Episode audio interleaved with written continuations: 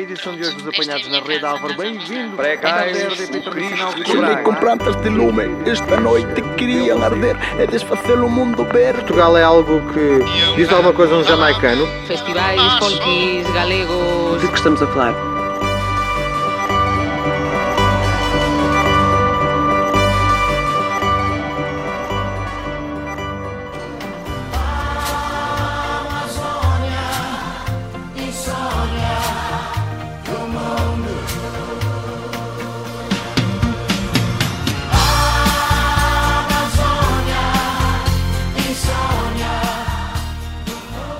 Benvindos e benvindas ao primeiro podcast do Centro do ano 2023, no que hoxe falaremos sobre o que está a acontecer e aconteceu a comezos de ano no Brasil.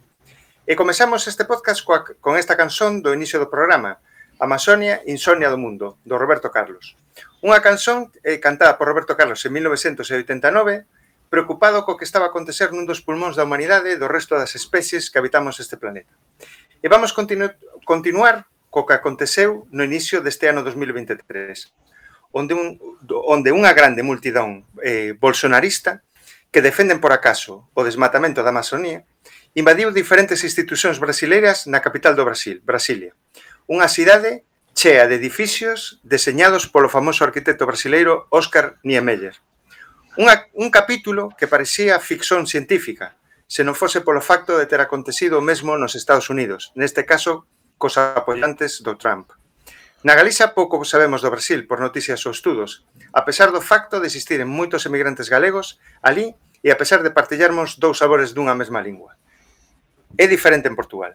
E é por iso que queremos que dúas persoas brasileiras nos falen directamente a galegos e portugueses sobre o que aconteceu este ano e outros asuntos relacionados.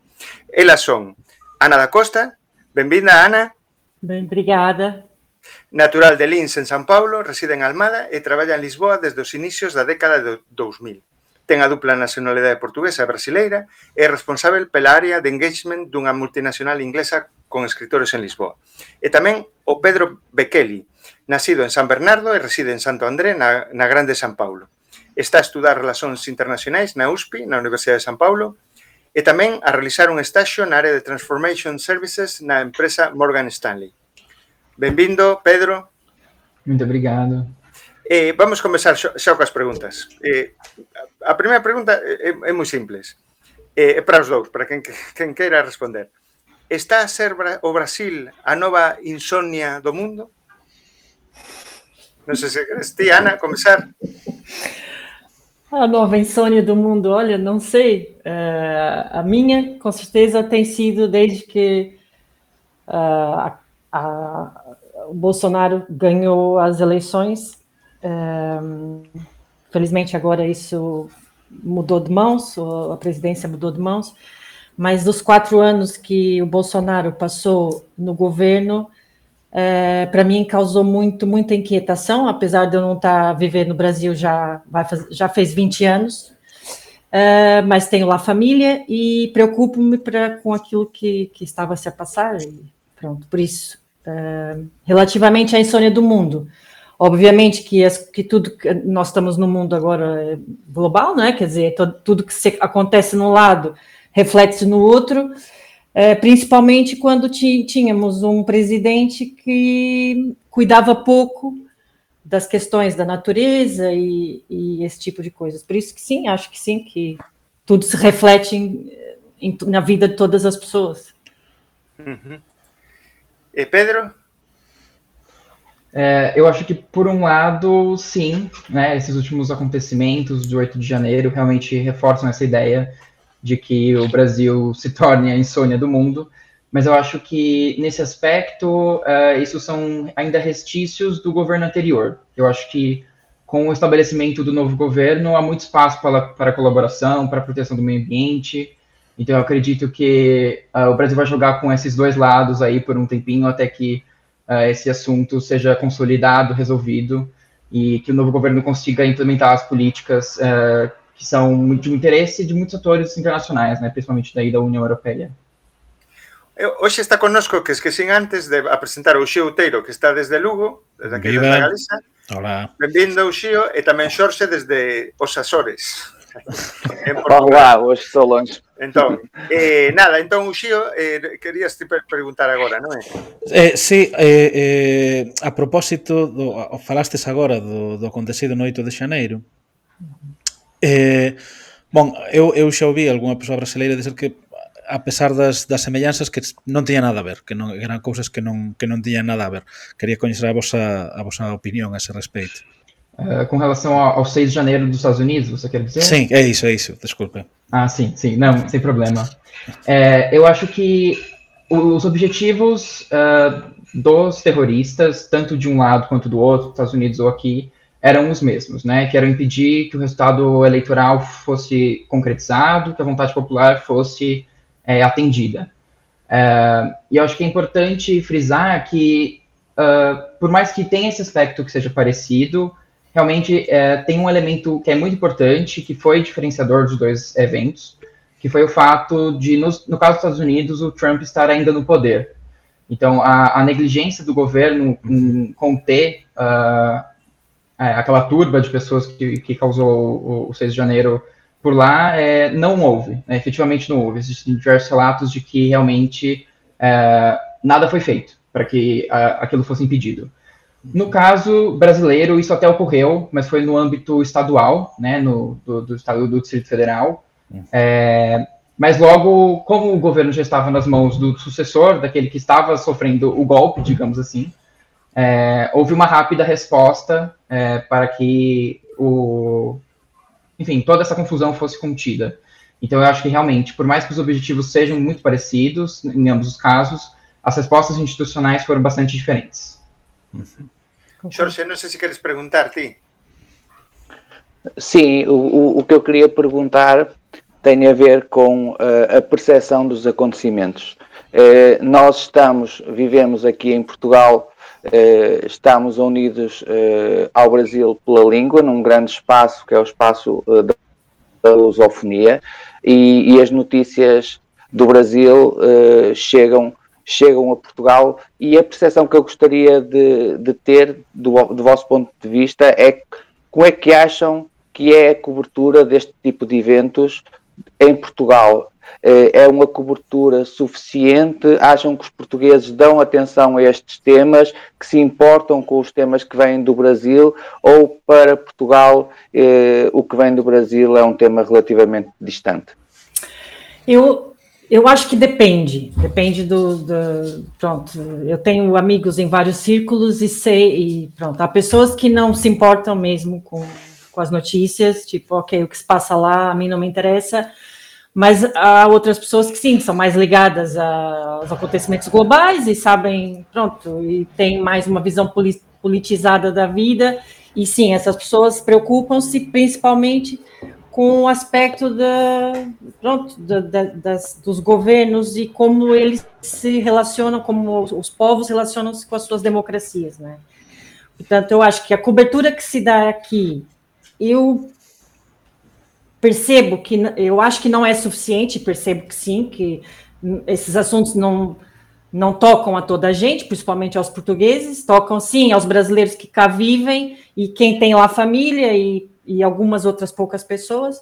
Mas sim, acho que, quer dizer, eu acho que não não faz sentido também dar assim uma grande cobertura. Eu acho que sim, as pessoas percebem que tem a ver com a democracia e acho bem que vejam para que aquilo não se repita uh, em Portugal e em outros países. Uhum. É o que eu acho. Eh, unha pregunta que vos que gostaba de facer é eh, quais son as ideas principais eh, do, do, do bolsonarismo eh, así sintéticamente e, e as ideas principais do, do Partido dos Traballadores eh, de Lula da Silva. Que xa hai moitos máis partidos, non? Mas para por confrontar estes dos grandes Moitos máis. Exacto.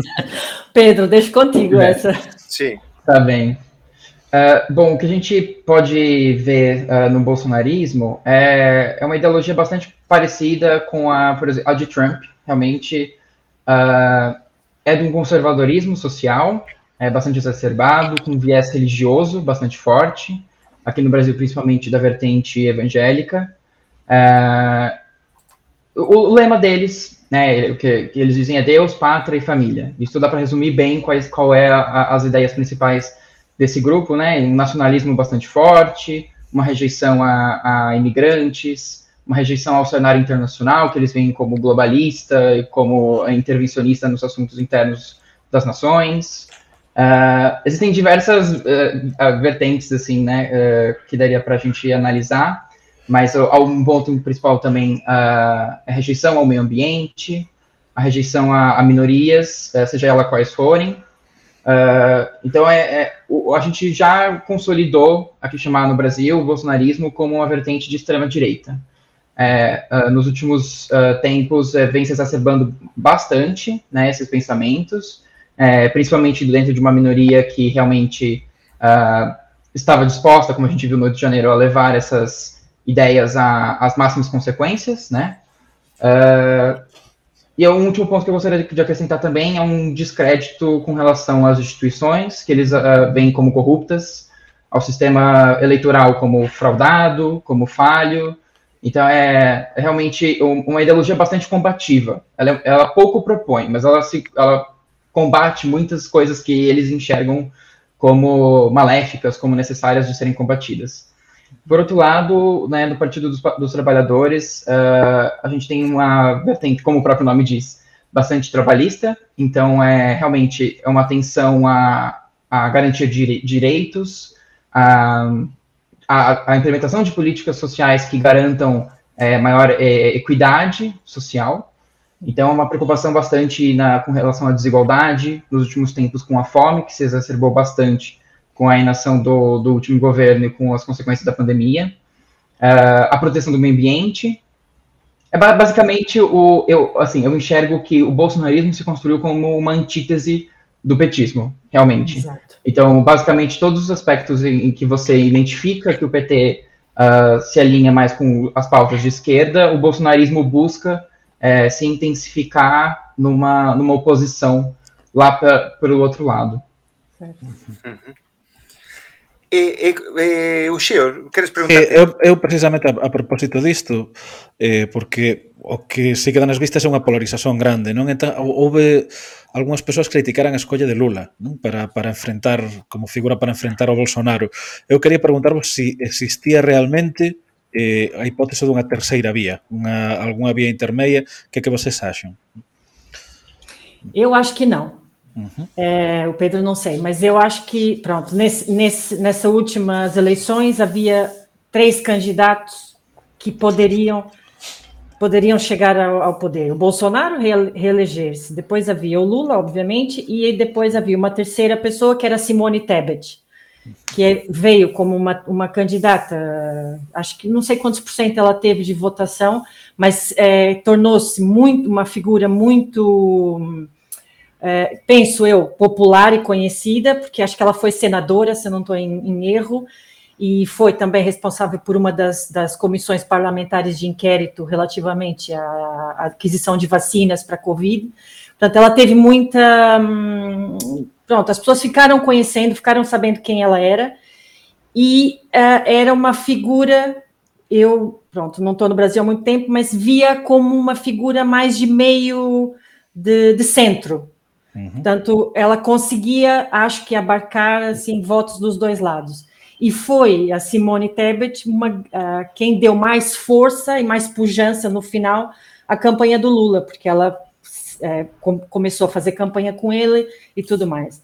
Se o Lula era a melhor pessoa, se eu acho que o Lula era a melhor pessoa para para, combater o, com, com o Jair Bolsonaro, eu acho que era a única. Se eu concordo com que, que ele tivesse sido reeleito, gostaria que houvesse uma alternativa. Eu acho que o Brasil precisa de gente, gente nova, de, de forças novas. Mas nesse momento não havia ninguém, na minha opinião, que pudesse fazer esse trabalho de tirar o Bolsonaro do poder. Espero eu que a Simone ou outra pessoa qualquer no futuro consiga, porque o Lula já está velhinho e precisa descansar também. Pedro, não sei se queres acrescentar alguma coisa. É, não, eu, eu, concordo com a Ana no seguinte sentido de que uh, desde o início, com as primeiras pesquisas eleitorais, o cenário que a gente via era que a, a eleição já estava cristalizada entre os dois candidatos. É, inclusive, desde sempre, o Lula liderava as pesquisas. Então, eu não acredito na tese de que uh, ele deveria ser a pessoa a se retirar para que houvesse outro uh, candidato para combater o bolsonarismo.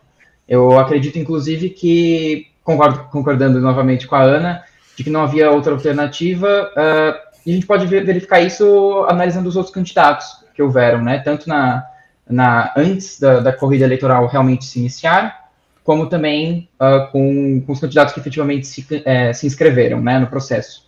Uh, quando a gente olha para a história política do Brasil recente, no século XXI, a gente vê um antagonismo entre dois partidos, né, que é o PT, o do Lula, e o PSDB, uh, de centro-direita, que foi o partido do ex-presidente Fernando Henrique Cardoso, e que, por vezes, ia para o segundo turno com, contra o PT.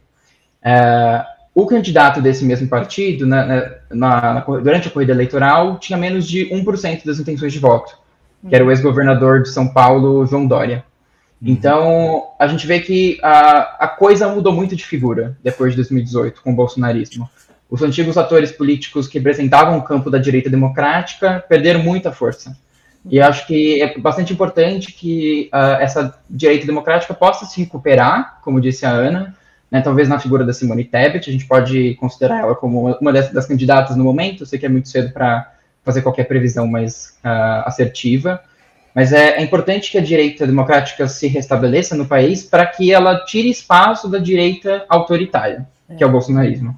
É. Então, a gente está precisando realmente de uma renovação política nesse sentido no Brasil, mas é, analisando o cenário que foi criado para as eleições de 2022 desde o início, eu acho que não realmente não havia alternativa. Uhum. Eu, eu queria perguntar unha cousa, depois falas ti, eh, Xorxe, eh, que, que influencia ten os movimentos evangélicos? Comentabas antes eh, que tiña moita relación co, con, con Trump. Quer dizer, o Brasil eh, a, pois, non sei, anos 80 por aí, pois, eh, pois estaba, era famoso, non sei, o, o bispo do, de, de Pará, ou seja, moita xente virada ao Leonardo Boff, xente virada para para a teoloxía da libertación en, en América en xeral, mas parece que, que quebrou esa, esa liña e emerxeron pues, todos os movimentos evangélicos chegados dos Estados Unidos. E, e, en que influiu iso na política brasileira? Uh, o que a gente percebe uh, com a relação das igrejas com a política é que muitos pastores é, realmente passaram a, a, pregar dentro das igrejas as suas ideias, as suas ideologias, é, e há um ambiente muito hostil à, à divergência. É, as igrejas evangélicas no Brasil uh, se multiplicaram bastante nos últimos anos, muitas novas vertentes vinham surgindo, mas também existem muitos pastores realmente poderosos, como a gente pode citar o, o Silas Malafaia, Uh, me, me, me, escapou agora o nome de um outro que é bastante simbólico também, mas que eles exerciam uh, na alta política uma influência direta com Bolsonaro, iam em passeatas, em eventos, apareciam tirando fotos. Estás a falar do Edir Macedo. Edir o Edir Macedo. Macedo. Obrigado, Ana. Ele mesmo. e isso acabava influenciando na forma como os pastores nas localidades conduziam a, a, as missas, né, as, os eventos religiosos, perdão.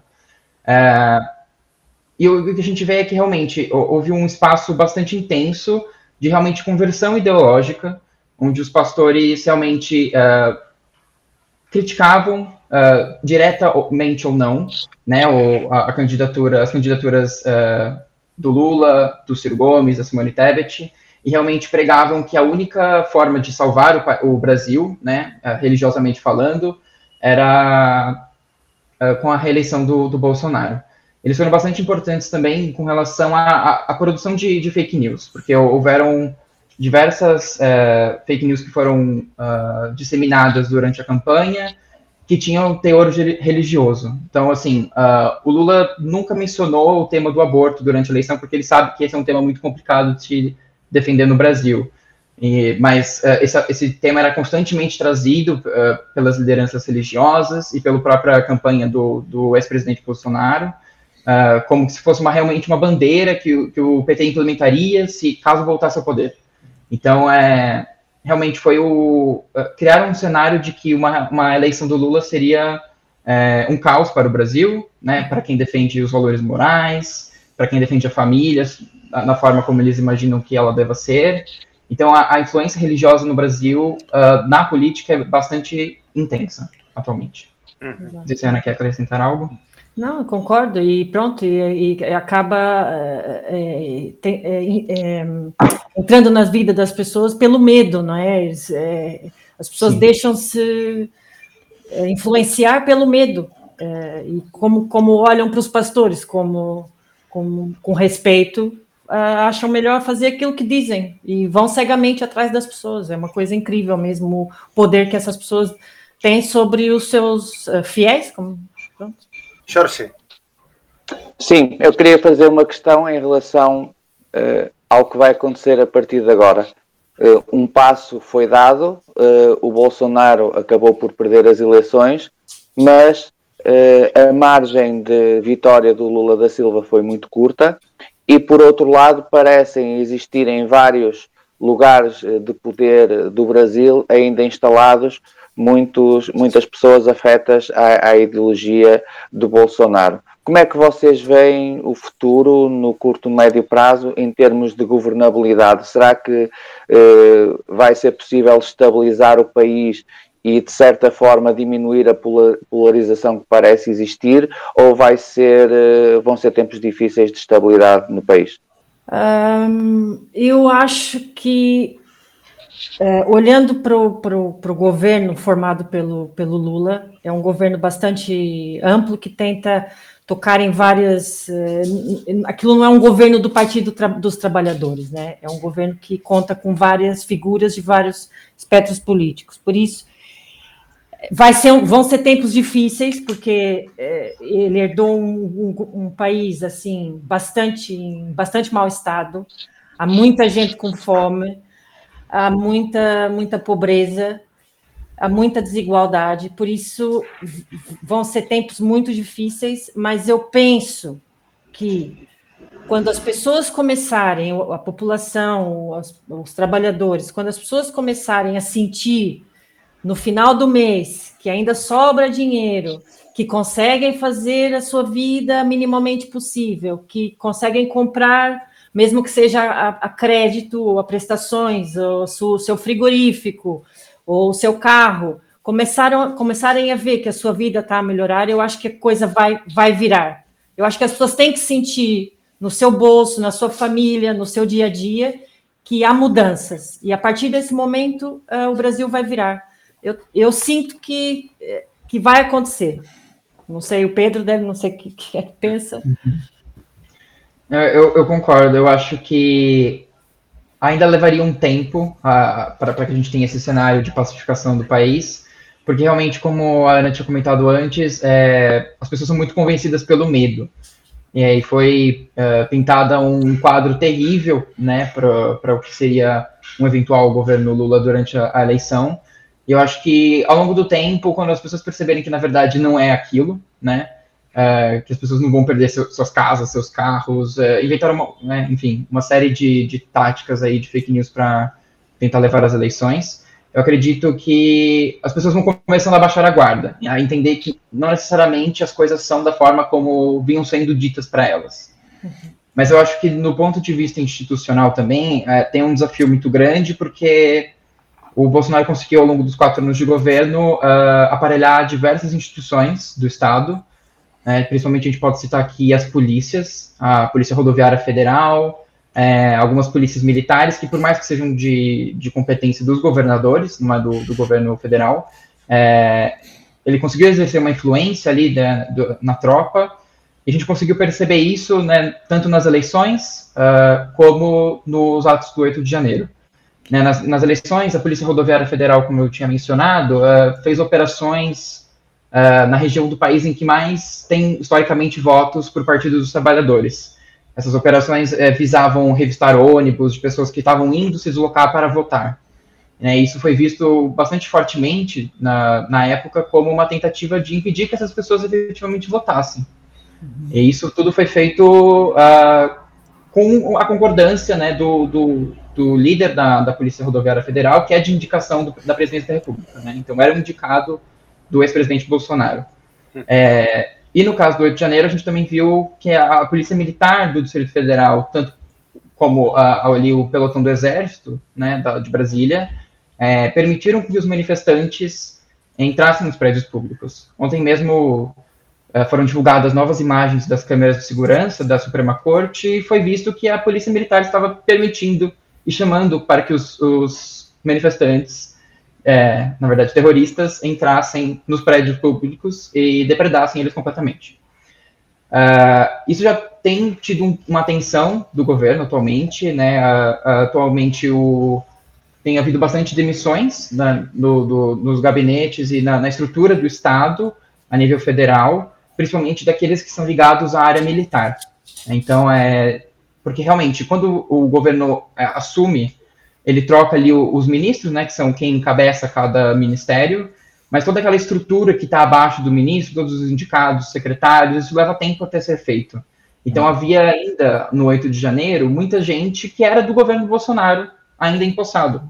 Então, uhum. é, é, já tem sido feito um trabalho por parte do governo Lula para tentar identificar quem poderiam ser as pessoas que colaboraram internamente para que o 8 de janeiro acontecesse, que essas pessoas sejam removidas do, do enfim, do, da, da esfera de poder federal para que a gente possa tentar voltar para uma normalidade, mas ainda tem bastante tensão institucional com relação a isso. Uxio, creo que tens várias perguntas. Várias, várias. A verdade é que, a, a propósito disto, eh, A verdade é que eh, visto visto na distancia é difícil pensar nun golpe sen, sen, sen na América Latina polo menos sen, sen dous eh, elementos chave. Un o apoio do, do exército e outro a embaixada dos Estados Unidos.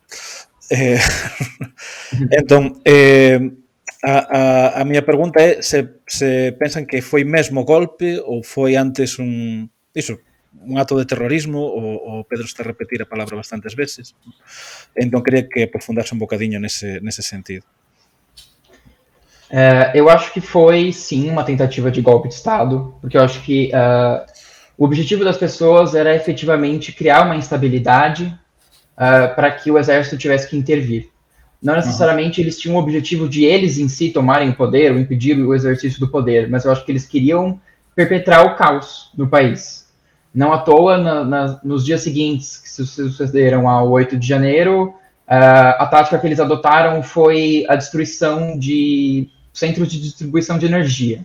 Uhum. Né? É, as torres de energia foram atacadas, principalmente no interior, o que gerou uma certa instabilidade uh, nessas regiões que tiveram falta efetivamente de energia elétrica. Então, eu acho que uh, o objetivo que eles tinham era realmente criar uma estabilidade que motivasse um golpe de Estado. Por isso, eu acredito que sim, uh, o que houve foi uma tentativa de golpe de Estado. Mas, por outro lado, também uh, convencionou-se chamar uh, na mídia e, no, no enfim, politicamente, eh, chamar essas pessoas de terroristas, porque houve um, um enorme descaso com o patrimônio público. Eles rasgaram obras, destruíram quadros, eh, móveis históricos datados do século XIX. Então, foi realmente, acho uma coisa alinhada à outra, um objetivo político, mas também sem qualquer interesse ou, ou interesse na preservação do patrimônio público. Né? Por mais que eles tivessem um objetivo, eles poderiam ter tido algum tipo de, uh, enfim, poupar né, o patrimônio, mas isso não houve.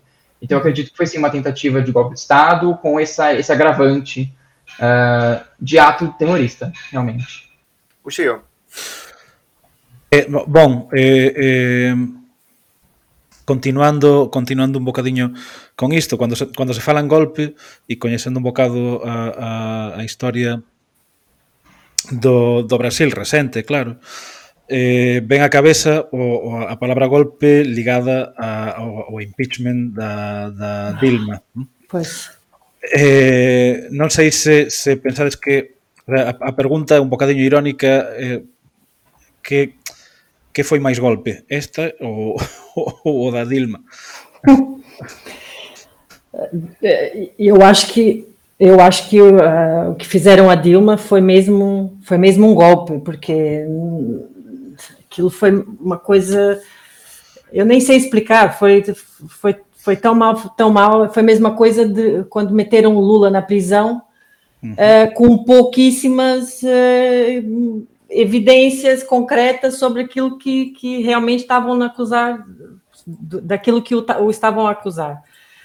Uh, agora, não sei. Uh, isso, isso, eu não sei se o Pedro tem alguma coisa a dizer sobre isso, não sei o que é que pensa sobre o que aconteceu com a Dilma. Eu eu estou convencida que aquilo que a Dilma nunca deveria ter saído da por aquela maneira, né? não era motivo para ela ter saído da, de cena, de, de, de, ter deixado de ser presidente da República. Uh, mas pronto, é só é uma opinião. Não sei se Pedro concorda ou discorda.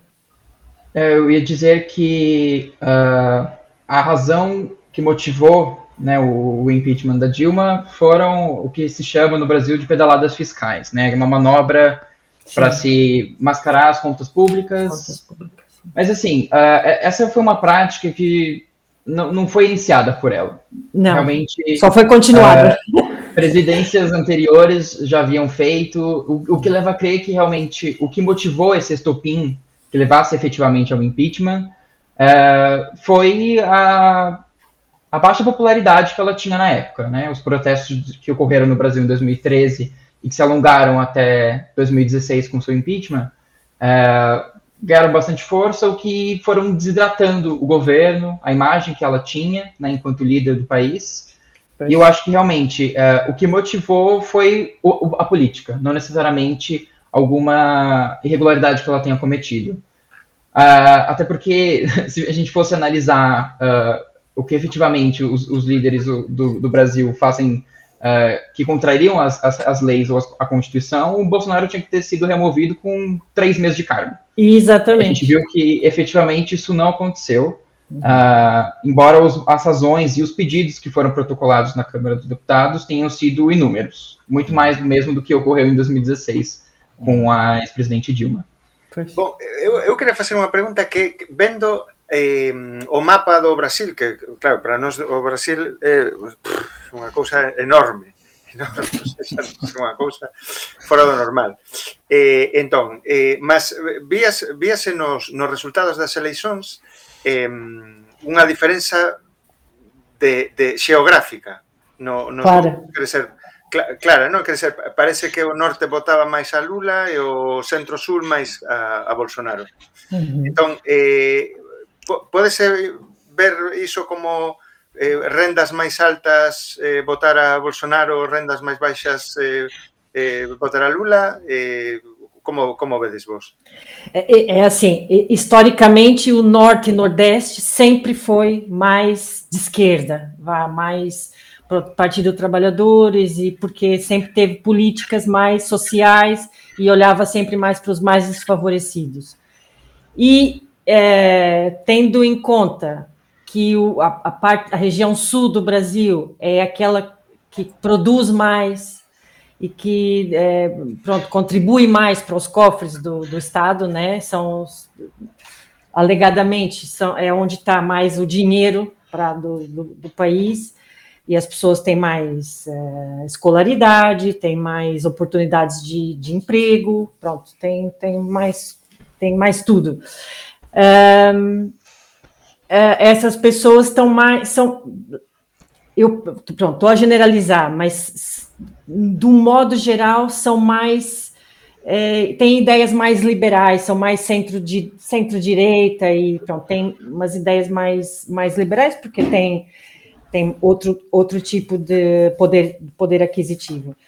Por isso, eu, eu acho que sim, que essa afirmação, é, eu nunca estudei política, mas sinto que essa afirmação é, é uma afirmação correta, que tem a ver com, com capacidade financeira, com o extrato social onde a pessoa se insere, e o, o quanto depende ou não da, das asas do governo, não é? Quer dizer, do Estado. O Estado é um Estado social, protege-me, pronto, é, esse, esse, esse partido olha por mim, olha pelos pobres, é nele que eu vou votar. Enquanto os outros não, os outros, é, pronto, tem, vota mais, eu acho que isso em todo lado, vota mais por aqueles partidos que desenvolvem mais políticas que ajudem as empresas e os empreendedores e essas coisas. Pronto, é o que eu acho. Agora, uhum. o Pedro tem mais base aí, política para dizer. Não, muito bem. eu, eu, eu, acho que tem realmente a ver com essa questão uh, do, do extrato social, né? Em, uh, com nível de, de renda, de riqueza. Realmente eu acho que isso faz bastante sentido. As regiões sul e sudeste são realmente a, onde a classe média é bastante forte e onde, que nem a Ana bem mencionou, onde estão os centros produtivos, uh, o capital financeiro. Então, realmente, uh, essas estruturas né, dos empresários têm bastante influência, né? Uh, e eu acho que também o bolsonarismo fez um, um trabalho bastante mirado na classe média, né? Quando dizem aquelas bandeiras de esquerda, por exemplo, taxar as grandes fortunas, eles dão a entender que a pessoa que tem um carro, uma casa de 100 metros quadrados, vai ter seus bens tomados, entende? Isso atinge bastante a classe média, que, enfim, eu acho que também tem uma, uma visão um pouco uh, superior de si mesma dentro do, uhum. do país, né? Pelo fato do, do, país ser bastante pobre, a maior parte da população receber uh, salários insuficientes, a classe média se vê como uma classe muito mais alta do que ela realmente é, se for parar para pensar e analisar no no, no todo. É, e realmente, na, nas, é, nas, regiões Nordeste e Norte, são regiões um pouco mais pobres, é, que necessitam realmente do, de auxílio uh, do Estado e que foram realmente bastante prejudicadas com o desmonte das políticas públicas nos últimos tempos. E aí eu só acrescentaria um ponto que é da região centro-oeste. Uh, ela não é das mais ricas, ela, na verdade, se enquadraria como uma região mais empobrecida, mas tem algo muito fortalecido lá, que é o agronegócio, que realmente também se aliou bastante com o bolsonarismo e que vem uh, atrelado a essa ideia de descaso com o meio ambiente e de, uh, enfim, expandir ali a capacidade produtiva agrícola do Brasil, mesmo que isso signifique invadir uh, parques uh, federais de preservação, terras indígenas, então, isso tem bastante relação também com o resultado que teve nas eleições. Jorge, não sei se queres. Em termos, eh, não sei se, se, se o Chio ou, o José têm alguma questão mais neste âmbito político e das eleições. Eu tinha, tinha uma questão, mas era mais noutro, noutro âmbito. Não sei se têm alguma questão mais. Uh, okay. Sim, sempre podemos eh, mudar, não, não hum. problema. É, é uma questão que tem a ver, é uma curiosidade, e, e eu queria aproveitar de, de, estar aqui um português, estamos galegos, e estarem brasileiros, que tem a ver com este espaço comum de comunicação que nós temos. Uh, e que tem a ver com uh, a capacidade de eh, nós, sendo de estados diferentes, conseguimos comunicar, conseguimos trabalhar em conjunto e, e, conseguimos, como estamos a fazer neste podcast, estar aqui a ter uma conversa sem grandes, sem grandes obstáculos. Uma coisa que muitas vezes ouço quando falo com, com alguns amigos galegos é que eles dizem que quando vêm a Portugal têm dificuldade em entender o nosso sotaque e a nossa maneira de falar e por vezes associam isso ao facto de estarmos a falar uma língua diferente. Eh, por outro lado, nós aqui em Portugal não temos dúvida nenhuma de que quando estamos a falar com brasileiros estamos a falar a mesma língua e que estamos tão acostumados a, a, ter interação com produtos culturais brasileiros, com meios de comunicação brasileiros, mesmo com pessoas uh, brasileiras, que isto não nos levanta dificuldade. Mas, um pouco à imagem do que acontece com, com alguns galegos, também se ouve, por vezes, brasileiros dizer que quando chegam a Portugal têm dificuldade em entender o nosso sotaque. Uh, o que é que vocês acham? É que é, é uma pergunta um pouco provocatória. Acham que nós, brasileiros e portugueses, falamos uma língua diferente para não, por vezes, sermos difíceis, principalmente nós portugueses, de compreender para os brasileiros? O, o que é que se passa aqui?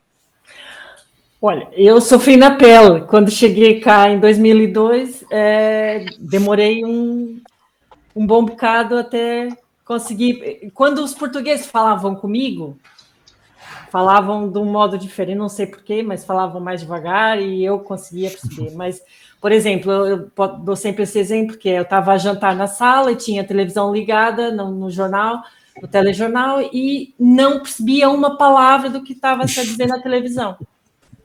A mesma coisa quando estava num grupo de amigos e estava aí, eu tava, era a única estrangeira, vá, e os outros estavam a falar, eu apanhava palavras aqui e ali. É, para mim foi um, bocado difícil é, pelo modo como é, a gente sabe que é a mesma língua. Eu, eu formei-me em letras, estudei literatura portuguesa, mas nunca tinha tido contato com uma pessoa portuguesa, e nem nunca tinha ouvido falar português, não é?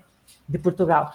Mas, é, pronto, e, e, tive essa dificuldade, realmente tive bastante, confesso. Uh, agora não, agora pronto, já, já passou isso tudo, mas o Pedro também já teve, já, já visitou Portugal e também pode dizer da sua própria experiência. Não, é uma experiência bastante parecida com o que você teve, Ana. É, por vezes é bastante difícil de, de se entender o, o que se está falando mesmo, né? É, enfim, são, é um sotaque bastante diferente do que a gente tem aqui. Ana, tu pensas, pensas que isso é uma coisa que se resolve relativamente rápido? Que Sim. os brasileiros. Sim, porque, como disse, quando, quando um português falava comigo, eu perfe perfeitamente percebia tudo. Porque falavam de outra maneira, ou tinham outro cuidado ao falar e usavam menos, uh, pronto, termos assim, que eles porque há palavras realmente que são dif diferentes, mas mesmo indo do sul de Portugal para o norte, há palavras, e é um país pequeno, e há palavras diferentes, há termos diferentes, não é? Mas, uh, mas sim, eu acho que não, não, não é motivo para não não, não nos relacionarmos e não, não fazermos, não temos uh, pronto, não tudo se faz, tudo se percebe quando há vontade, não é? Não, pronto, é a minha opinião. Pois, eh, eu vou... Bon, eh, tamén non tes problema neñún en entendernos a nós. Non, non. non. De, de fato, moitos, moitos brasileiros que chegan aquí a Galiza e dicen que perceben mellor os, os galegos do que do que os portugueses cando cando van a Portugal é outro outro outro mito máis baseado en dados. Sí. Mitoloxía é unha nova especialidade, mitoloxía baseada sí. en dados. Entón, eh, non, eu, eu quería eh, falar, eh, eh, preguntar tamén outra cousa que que me interesa máis, porque eu, cando estive a, a morar aí un tempiño, eh, tamén aí en Almada, sí. eh, pois eh, tiñamos, eh, tiñamos contacto cos, con moita xente do Brasil, uh -huh. eh, que, que, que moraba aí, e eh, eh, E estes temas tamén saían, non? Eh, quer dizer, ás veces falaban de como estaba a situación no Brasil, eh, principalmente diso, non? Quer dizer, eh, como estaba a situación, a violencia que, que existe, as desigualdades, tal. Mas eu eu vía eh, que, que, que fora diso tamén había moita xente moi, mm, digamos, moi pro Bolsonaro eh, mora, morando en, en Portugal. Sí. Quer dizer, e, e, a, a eh, engraçado... Vão chegar máis. Sí, no, a engraçado, tipo, porque tú estás a morar aquí, estás a que morar en Portugal. Non, non percebo moito ben eh, como defendes algo do que estás fuxindo. Exactamente. Entón, eh, como, como, como se ve en Portugal, porque depois os resultados en Portugal eh, entre Bolsonaro e Lula foron máis cara, eh, a, cara a Lula, mas eh, que, penso que 60-40 máis ou menos, non? Mas, mas ainda así há, há moita xente aí en Portugal eh, defendendo. Como, como vis, vivistes iso a nivel persoal? Quer dizer, na, de amizades, eh, ah, familias... Pois, hum, é assim, é, eu convivo com muitos poucos brasileiros em Portugal. Eu acho que tem muito poucos amigos brasileiros, mesmo poucos. É, mas é, posso dizer que é, o que eu sinto é que as pessoas que vêm para Portugal é, nessa leva, nessa leva mais recente, são pessoas de classe média, média alta, vá. E, como a gente já disse, está um bocado ligado ao, ao, bolsonarismo pelo seu pronto, extrato social. Agora, relativamente à família, houve sim é, alguma dificuldade na altura, porque até hoje tenho tios e primos e, que ainda são bolsonaristas, e, e, e há aqui um bocado uma dificuldade, porque depois as pessoas não conseguem separar o que é política. Pronto, eu, eu consigo ser amiga de uma pessoa, não muito amiga, mas consigo, de uma pessoa que é de direita. Mas pronto, não, não sou uma amiga muito amiga, mas lá consigo me relacionar, estou a brincar. Consigo separar o que é, que é a política daquilo que é uma amizade, não é? Mas há pessoas que não, que têm. Parece que aquilo é até levam aquilo como se fosse uma. É, a paixão é tão grande que parece que eu sou de uma equipa de futebol que não tem nada a ver.